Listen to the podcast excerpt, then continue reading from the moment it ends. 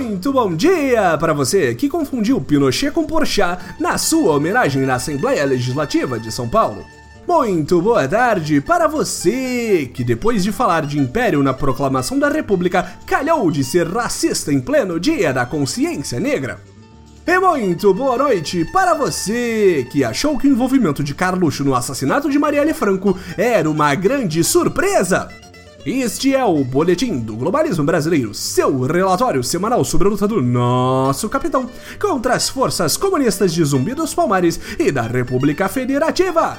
Toda semana a gente vai trazer para você aquilo que nem o seu grupo do Zap Zap mostra. Então, não saia daí!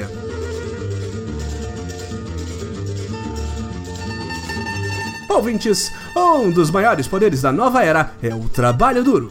Enquanto 44% dos eleitores brasileiros do lado errado da história celebravam a liberdade dos líderes da esquerda comunista com a queda da prisão em segunda instância, nossos incansáveis mentores, mestres e gurus da nova era se reagrupavam por debaixo dos panos para mostrar que a batalha contra o maldito globalismo está longe de ser perdida com uma rápida negociação por debaixo dos panos que deve ter durado possivelmente todo o governo Bolsonaro até agora, o lado correto da história pôde tirar de suas costas o peso do socialismo do PSL ao receber a boa nova do lançamento da Aliança pelo Brasil, o novo partido do nosso amado capitão.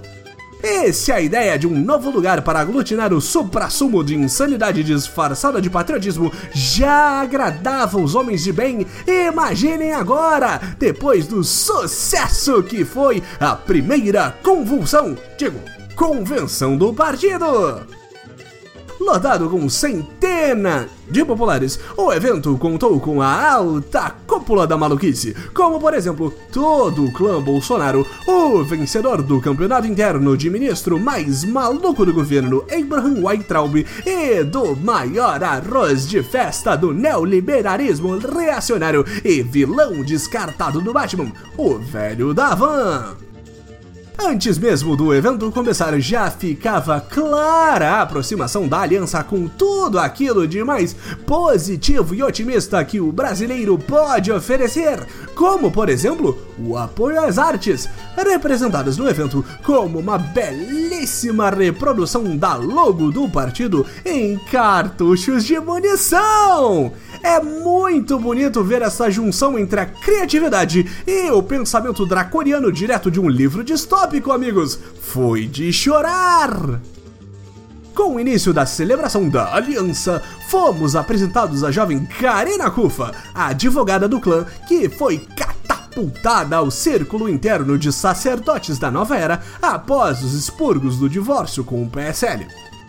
A nova sacerdotisa começou os trabalhos enumerando os mandamentos da aliança, as bases filosóficas e culturais que serão o norte do governo Bolsonaro e seus asseclas. Por isso, o boletim achou mais justo trazer estas declarações para vocês.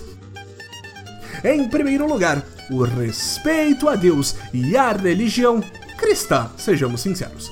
Porque, afinal, estamos falando Deus acima de tudo tem mais de um ano. E não é por acreditarmos ou não em um criador maior, e sim por termos isolado tanto o governo de qualquer sombra de articulação política que é preciso apelar para a fé de outrem em um país supostamente laico para conseguir qualquer tipo de apoio. Em segundo lugar, o respeito à memória, identidade e cultura do povo brasileiro. Não se preocupe, ouvinte, isso não tem nada a ver com a versão doutrinadora da história nacional.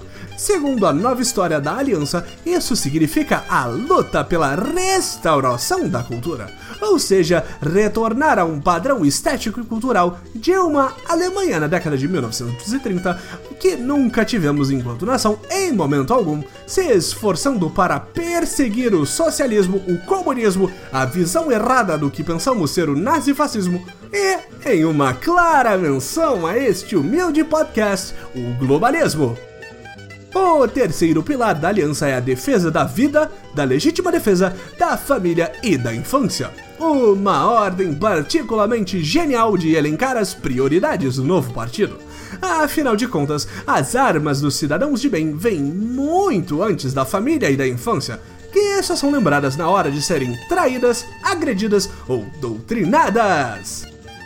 Por último, não poderia faltar a citação obrigatória a alguma baboseira como garantia da ordem, da representação política e da segurança que em bolsonarês significa armar o povo e liberar a execução de pobres e negros pelos policiais com excludente de ilicitude.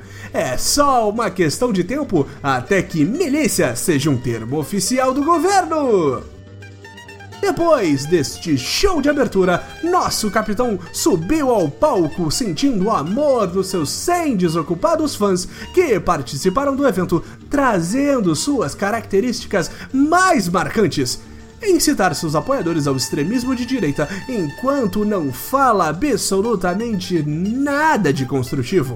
Em time que não joga, não se mexe, não é mesmo?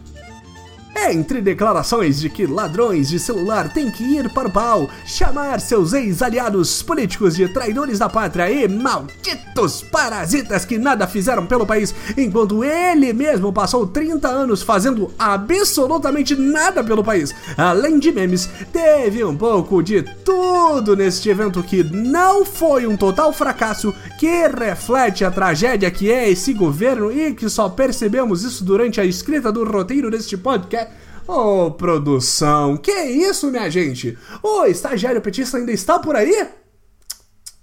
Que vergonha. Mas, sem sombra de dúvida, o ponto alto do primeiro encontro de aposentados que amam torturadores e camisas da seleção brasileira foi a apresentação de mais um Bolsonaro para chamarmos de nosso! Renan Bolsonaro, ex-youtuber e jovem que agora assume oficialmente os negócios da família ao ser presenteado com o seu primeiro emprego como parte da Comissão Nacional da Aliança.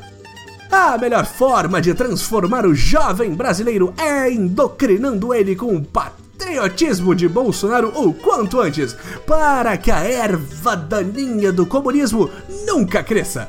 Terra queimada é melhor do que reforma agrária!